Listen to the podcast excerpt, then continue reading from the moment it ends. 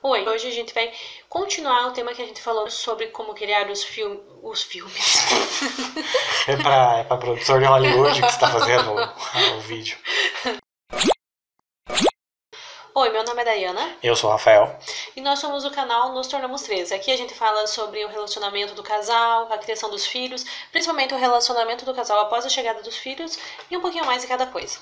Pessoal, na parte 1, a gente falou sobre os principais desafios para você criar, educar um filho, agora no século 21, certo? Hoje a gente vai falar mais sobre a visão de pai e mãe como educadores da criança, certo? O primeiro ponto que eu acho super importante a gente destacar e que provavelmente em algumas famílias mais conservadoras isso já vai ser um verdadeiro chute na partes, nas partes baixas é que a autoridade de ambos é equivalente. Sim, a autoridade de ambos é equivalente. Pai manda tanto quanto mãe. Não importa se é a mãe que cria e o pai não cria. Não importa. Não no sentido. Não no sentido de que o pai só dá a pensão. Isso, é. Não nos famosos. Na verdade, a gente tá falando quando o, casal tem o, Isso, aí uma partindo, partindo, do, partindo do ponto de vista que vocês né, estão juntos, certo? Ou que vocês criam o filho na, na coabitação. Então, não importa que a mãe passe o dia todo com o filho e que o pai só trabalhe, certo? E que por isso ela acha que manda mais. E também não importa que o pai, por achar que ele leva o dinheiro para casa, ele tem mais direitos, ou que a palavra dele ou, tem às mais vezes poder. a mulher até trabalha, mas o cara ganha mais. É, exatamente, entendeu? Ou porque ele é o bendito fruto, etc. O homem tem desculpa para tudo, certo? Então, para impor a vontade dele. Então, não importa, nenhum de vocês tem maior autoridade. Os dois têm autoridade equivalente para tomar as decisões a respeito da educação dos filhos. Exatamente isso. Outro erro muito comum, eu acho que até um dos principais, ou o principal, é o erro da rivalidade na criação dos filhos. Então, por mais que o casal esteja junto, não, a gente não está nem falando só de casal separado aqui, é, mas é, o pai faz uma coisa, a mãe quer fazer uma coisa melhor porque o filho tem que gostar dela. Aquele ciúme, né, aquela rivalidade na criação. Isso também é uma coisa muito prejudicial pro casal e pro filho também. Então, o casal ele tem que tomar as decisões de comum acordo e não separadamente. Exatamente. Inclusive, esse é um tema excelente, tanto para casal hétero quanto para casal homo. Não, sabe, é, apesar de que o casal hétero sempre sofre um pouco mais por causa da cultura machista, mas o casal homo também pode passar algumas dificuldades na hora de decidir como educar o filho. Porque cada um de vocês vem com uma história de criação, certo? O que é importante? Que o debate vai ser a maior arma que vocês têm para que o filho de vocês seja uma pessoa incrível no futuro. Então, o primeiro ponto é decisões importantes sobre a vida da criança, vocês têm que debater juntos. Claro que eu não estou falando da criança sair tomar um sorvete com um amiguinho, não é isso, certo? Mas, por exemplo, é, se ele quer de repente seguir uma vida de seminarista, sei lá, se vocês querem impor para ele de repente um colégio diferente, com uma outra, com outro ritmo, com uma outra temática, um colégio mais militarizado, talvez, sei lá, tem de tudo. Decisões realmente importantes, coisas que vão fazer diferença na vida da criança, e aqui também a gente já fala de coisas pequenas e bem iniciais, que é a questão da alimentação, Sim. questão de vestimenta. Como lidar com os familiares quando eles quiserem se intrometer em alguma decisão. Então essas questões importantes, elas devem ser tomadas por ambos e de comum acordo. Isso. Então aqui é importante dizer ainda dentro desse tema que não de pai é não de mãe também. Então por mais que você não concordou na hora, ah, não é pra é, levar por exemplo, o pai liberou para ele tomar um sorvete e você acha isso errado, não precisa gritar com o pai e fazer um escândalo. Você espera e fala: Olha, eu não acho bom porque hoje não era um dia bom, ou é, tá, tá muito, muito frio, frio, alguma coisa assim. Então, um tem que sustentar o não do outro para que a criança saiba que a decisão do casal é una.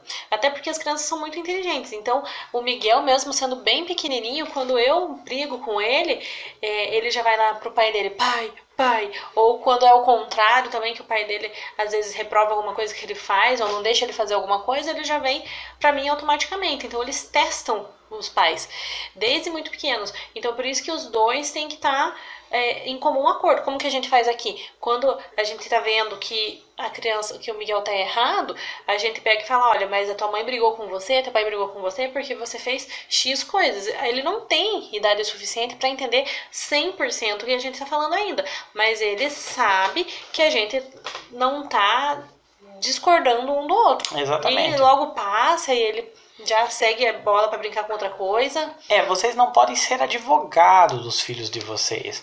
Pelo menos assim, vocês têm que tomar muito cuidado na hora de fazer essa defesa, porque o que acontece? Você pode acabar desautorizando o teu cônjuge e isso já vai criar na criança é automático. Ela já sabe, por exemplo, ah, meu pai é mais bonzinho, então eu vou lá, se minha mãe não deixar, eu corro pro meu pai. Ou ah, se minha mãe brigar, eu corro pro meu pai.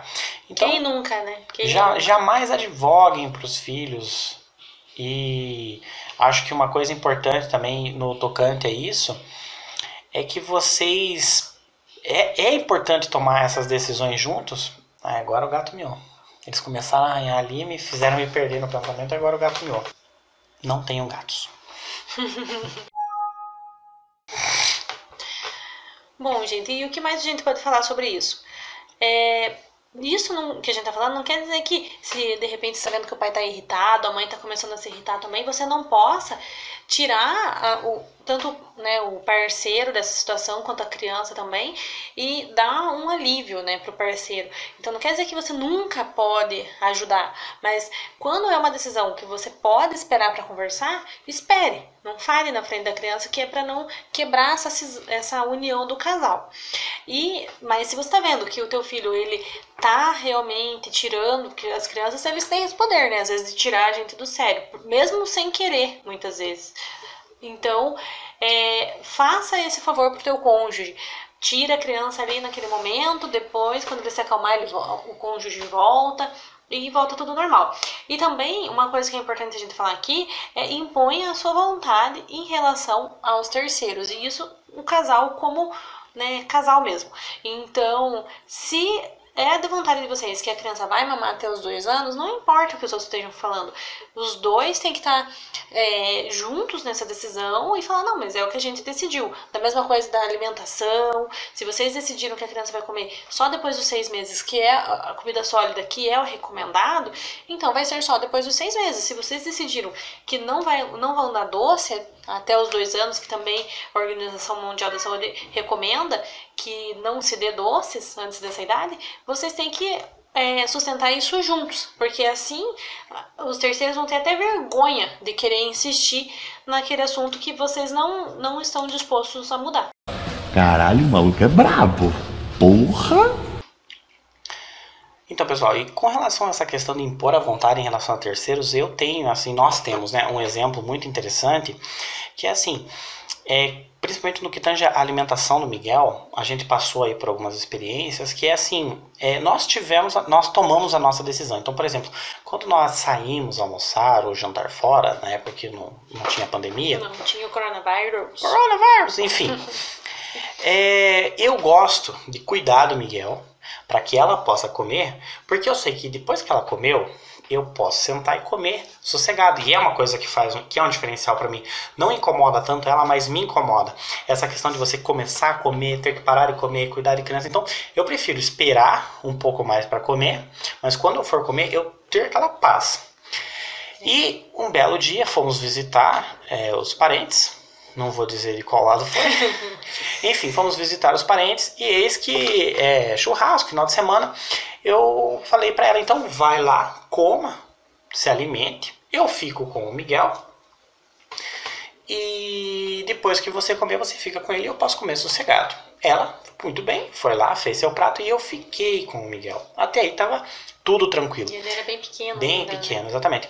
Vieram os terceiros, cheio das boas intenções, e não, porque pode comer, não tem problema, eu fico com ele, eu cuido dele. Tudo bem? Se você se propôs a fazer alguma coisa, faça. Só que bebês são difíceis. E como eu disse para vocês, quando o pai ele é muito ativo, ele participa, da, da criação do filho, o filho se sente tão bem com, com a mãe do que ele se sente bem com o pai. E o Miguel estava muito calmo no meu colo naquele momento. Só que, então eu passei pro bendito parente, a criança, e fui então almoçar. Não demorou cinco minutos. Não demorou cinco minutos. Lamento. Ele começou a chorar e é óbvio que o terceiro não conseguiu acalentar, porque não importa se ele já teve 30 filhos, mas cada criança é diferente uma Isso da outra. que hoje ainda, né, é, tem como acalmar porque o Miguel se distrai, mas na época não tinha, ele era Na muito época, pequeno. exatamente, ele era pequeno e não se distraía com nada. Então, Qualquer coisa, o, o parente enfia o celular na mão da criança. Exatamente.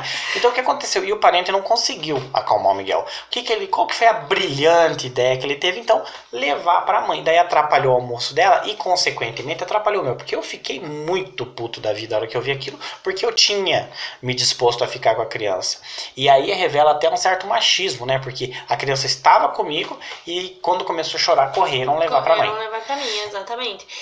E daí, dentro disso ainda, dá pra gente falar, então, das decisões, que a partir disso a gente tomou uma nova decisão, né? Que, então, por mais que os parentes quisessem ficar com o Miguel, a gente dizia, não, mas a gente vai comer com o Miguel aqui. Ponto. E, então, o que, que a gente quer dizer com isso? Tomem as decisões juntos.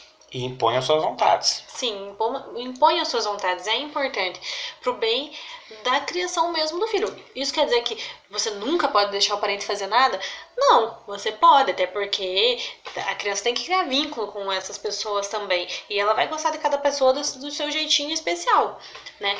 Então, mas impõe o que você acha que realmente faz a diferença para vocês. Como no nosso caso aqui, é uma alimentação mais tranquila. A gente sabe que é mais tranquilo, né? Agora, apesar que o Miguel se distrai mais facilmente, mas é mais tranquilo quando ele tá com a gente. Então, é, essas coisas vocês têm que ter como um acordo para quando chegar um tipo de situação dessas, vocês já saberem o que fazer. Exatamente. Como diz, não tomem essas decisões muito importantes sozinhos, mas uma decisão que vocês podem tomar sozinhos é se inscrever no canal. Gente, a gente tem preparado materiais muito interessantes para vocês. A gente acredita aí pelo feedback que a gente está recebendo que está fazendo diferença, tá certo? Mas aí você me pergunta assim, Rafael, mas então tudo eu tenho que falar com a minha esposa? Tudo eu tenho que falar com o meu esposo, o meu cônjuge? Eu não sou autossuficiente? Não, calma aí. Lembra quando eu falei daquele exemplo do rapazinho, do filho que quer sair tomar um sorvete com o amiguinho? Então veja bem, existem aquelas é, decisões do dia a dia, coisas corriqueiras, como por exemplo, hora de, de. Agora, mãe, eu posso assistir um pouco TV? O pai não está em casa, por, né, nesse exemplo. E. Ah, pode, filho. Ela não vai ligar pro pai: Oi, Fulano, meu filho quer, o nosso filho quer assistir televisão, posso? Não, não é isso que a gente está propondo. É claro que cada pai, cada mãe, eles têm que ter autonomia dentro do, do relacionamento. Mas é como a gente disse, né? Decisões importantes elas precisam ser tomadas em conjunto. E por que isso? Porque os danados dos bichinhos são espertos. Isso. E nesse contexto, como a gente já falou aqui antes, tome cuidado com a esperteza dos pequenos, porque eles são muito espertos. O Miguel mesmo hoje, ele já sabe que se eu, eu tô mais estressada com ele, ele corre pro pai. Se o pai tá mais estressado, ele corre pra mim. E, por exemplo, ele tá querendo abrir uma garrafa. Né, que agora ele tá na fase de querer abrir garrafa, abrir pote. Então, ele vai e pede pra mim. Eu falo, não, não vou, não vou porque essa garrafa tá cheia d'água. Ele momentan é, instantaneamente vai pro pai. Entendeu? Então tome cuidado porque isso é um exemplo bobo, né? Até bonitinho, mas tem coisas mais sérias, ainda mais quando eles forem crescendo, que é importante vocês tomarem é, esse cuidado para a criança também não se prevalecer, né? Exatamente. Gente, ter dó, sinceramente, só é prejudicial para a criança. Não adianta vocês ter dó. É, para tudo na vida deles, eles vão ter o tempo. Se você, se o teu, você e o teu cônjuge, vocês chegaram ao comum acordo de que até os dois anos ele não vai comer doce, não tenha dó. Ah, é porque é, ela falou que não quer dar doce, mas agora eu olho ele ali, poxa, eu queria dar uma gominha para ele. Não tenha dó. Se vai isso é uma chegar coisa que o vai momento. prejudicar, não coma doce na frente dele. Espere ele estar longe para você comer, fica mais Sim, fácil. Exatamente, não tenha dó. É, saibam trabalhar juntos, trabalhar em equipe, porque dizer não também é importante. É, exatamente isso. Dizer não é importante. Inclusive, já tem pesquisas hoje que demonstram que esse não é importante para a criança saber ter frustração. É importante que as crianças saibam ter frustração na vida delas. Por que isso? Pensa lá, você né, já é um adulto agora, e você tem que trabalhar, você tem que pagar conta, você às vezes ouve um não de um chefe ou de alguma pessoa por aí, e você é, tem que estar preparado para isso. Se a criança não souber, quando ela crescer, é, estar preparado para esses momentos, ele vai sofrer muito mais do que uma, pessoa, uma criança, uma pessoa que está preparada. Então é essa questão que os especialistas trazem hoje, a importância de saber se frustrar a importância de ter limites também, saber quais são os seus limites para de repente não ser um daqueles adulto louco que acha que pode fazer tudo e que ninguém pode falar nada. Exatamente, até eu acho que um recado que fica para as mulheres que são pessoas que acabam se interessando em maior parte por esse tipo de conteúdo e que estão assistindo a gente, se você alguma vez já passou por uma situação, numa festa, numa balada, de um cara que chegou, você disse não e ele quis insistir, às vezes até de uma forma meio agressiva, tentando segurar o braço, tentando se impor, é muito provavelmente um jovem que não soube ouvir não, que não aprendeu a ouvir não dos pais. E não, não sabe ter limites, né? Não então por isso a a importância dos limites. Ou até também, quem nunca viu uma pessoa dando chilique num lugar público por coisas desnecessárias, com certeza também não sabe os seus limites. Então, tanto para criança Ah. quando crescer não se. Oi? Até na época agora do coronavírus, né, tá bem evidente que muitos brasileiros com certeza não aprenderam a ouvir não quando eram pequenos. Sim, exatamente. Então, é, dentro desse contexto, para que a criança realmente seja um adulto saudável. Até tem um estudo é, feito por Walter Michel. Michel, dos Estados Unidos. É, esse pesquisador da Universidade da Colômbia, ele é, ele é é do departamento de psicologia. Ele tem um estudo que ele fez que é dar um marshmallow para as crianças. Então ele Teste dá do marshmallow. teste do marshmallow. Então ele dá esse marshmallow para as crianças e, e fala que a criança tem que esperar 20 minutos para comer. Se a criança espera esses 20 minutos para comer, ele vai e dá uma bonificação que é um segundo marshmallow, certo? E para que, que ele faz isso? É, segundo ele, né, ele até fez um livro sobre isso, é, indica, é um indicativo de melhor cognição e autoestima da criança, já que a decepção, em certo grau, é uma forma de autorregulação e autocontrole. Então, isso demonstra que se a criança sabe esperar, ela consegue entender esses comandos de sim e não, ela vai ser mais autorregulada e também mais autocontrolada. Isso também vai influenciar depois na, na própria autoestima da pessoa. É verdade, esse teste do marshmallow, inclusive, a gente leu, é super interessante. Eu, ela vai deixar o link aqui embaixo na descrição para vocês. Leiam, realmente é um material bem interessante. Que nos leva aí é, ao nosso próximo tópico, que é que vocês têm que aprender como casal, tanto como educadores, mas também como casal, a conversar na frente dos pequenos, conversar na frente do filho de vocês trazer né, os assuntos do dia a dia na frente, exercitar esse debate que vocês têm enquanto marido e, e- e mulher, né, marido e esposa, fazer esse tipo de debate, claro, né, sem baixaria, né, ninguém precisa É. ficar gritando e, e usando termos é de baixo calão, negativo, né? mas debater de uma forma assertiva, debater de uma forma positiva na frente da criança, traz vários benefícios. Isso. Então, tem muitas pessoas que têm essa ideia ainda de que não é bom, por exemplo, é, que a criança veja que o casal está discutindo, claro que desde forma respeitosa, né? E, ou que a família às vezes pode estar passando por um problema financeiro, ou qualquer coisa do tipo que a pessoa quer evitar que a criança tenha contato com essas coisas.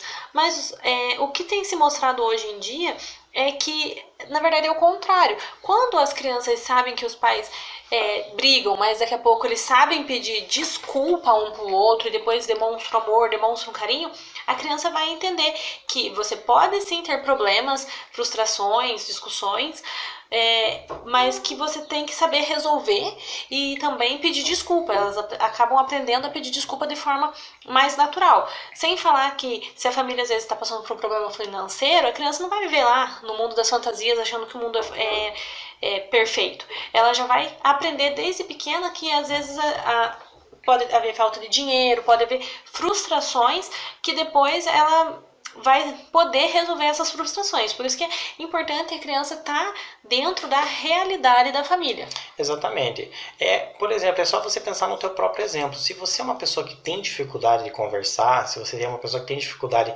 de expor os teus sentimentos por cônjuge, de ter essa conversa de casal, o diálogo, né, que é a ferramenta tão poderosa que a gente sempre fala aqui, isso se deve justamente ao fato de que você não aprendeu a conversar enquanto casal assistindo os seus pais. Uma coisa que já citamos aqui. Ou às vezes você perde muita paciência também, pode ser que os pais também, né, se descontrolavam muito, então tem que tomar cuidado para ter autocontrole, não, né, sair Sim. quebrando tudo, mas é bom que as crianças tenham esse exemplo também. Exatamente, elas têm que participar da vida da família porque elas são é, entes da família, eles, elas participam da família. Ah, elas podem realmente não trazerem um tipo de sustento para casa, elas podem não ter uma influência direta nas decisões, mas é importante que elas aprendam, que elas vejam o debate, porque como você citou anteriormente, é, até os 10 anos elas aprendem muito mais pelo exemplo do que por vocês é, dizendo exatamente faça isso ou faça aquilo. Então ela vê você fazendo, traz uma cognição muito maior. Então aprendam a debater para que ela aprenda a debater e exercitar o diálogo. E por fim, é, justamente falando sobre essa questão de que as pessoas às vezes têm dificuldade em diálogo, existem os chamados temas bomba na criação dos filhos, certo? Que sexualidade eu acho que seria um dos grandes temas bomba, mudanças do corpo, etc, própria escolha de carreira. Muitas vezes um dos cônjuges não vai se sentir validado, por exemplo, um homem falar sobre ciclo menstrual para uma menina, ele não vai se sentir validado para falar isso. Então aprendam a respeitar os limites do parceiro. É, nem todo debate vai ser necessariamente para os dois. Então temas mais complexos, que, que, que são muito mais pessoais às vezes, é, é, é interessante vocês dividirem. Isso. Certo? Não que vocês não possam fazer junto, vocês podem falar junto se vocês se sentirem à vontade, mas não quer dizer que todos os temas sejam obrigatoriamente para os dois tratarem com os filhos. Exatamente, vocês discutem antes, mas um dos cônjuges vai lá e conversa com o filho. Pessoal, acho que o que é interessante a gente, eu quero encerrar falando isso, é que tem muita coisa aqui que a gente está falando que vocês vão pensar que não funciona, porque vocês não vão ver a aplicabilidade prática disso no dia a dia. Não é, por exemplo, como você plantar uma sementinha de feijão no algodão que em poucas semanas ela já está desabrochando.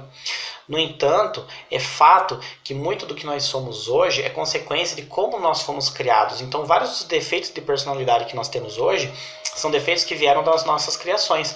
Portanto, a nossa missão aqui hoje, falando sobre como você criar o filho de forma inteligente, é para que as frustrações que você tem hoje, os problemas psicológicos que você tem hoje, o teu filho não tenha. Isso. O que aconteceu com você já aconteceu, já está no teu subconsciente. Eh, algumas coisas têm conserto, outras não, infelizmente. É um fato, temos que aceitar. No entanto, a gente está tentando trazer para vocês aqui uma visão mais moderna para que vocês realmente tragam essa educação diferente para o filho de vocês, para que quando eles se tornarem adultos, eles possam ser pais ainda melhores do que vocês estão sendo, que vocês já estão super show de bola só de estar tá procurando essas informações. Exatamente. Então é isso, né? É, espero que vocês tenham gostado do conteúdo. É um conteúdo muito extenso, tem muito mais coisa para falar ainda. E até se vocês acharem que querem que a gente faça só de um tema específico, deixa lá no comentário pra gente. Conta, às vezes, se vocês acharam que faltou alguma coisa pra gente falar. Podem falar também se não concordam com alguma coisa, a gente aceita também. Exatamente, e exponham esse debate interessante. Aqui a gente está compartilhando não só a visão técnica, mas também a visão de experiência que tivemos enquanto casal, que temos enquanto casal, enquanto pais, pai e mãe, é isso. Então, compartilham com as pessoas que vocês acham que podem ajudar na vida deles, como casal, na criação dos filhos. É, também deixa aí o comentário de vocês. Um beijo, um grande abraço e rumo à virada no relacionamento de vocês e na criação dos filhos também. É verdade. Até a próxima. Obrigado.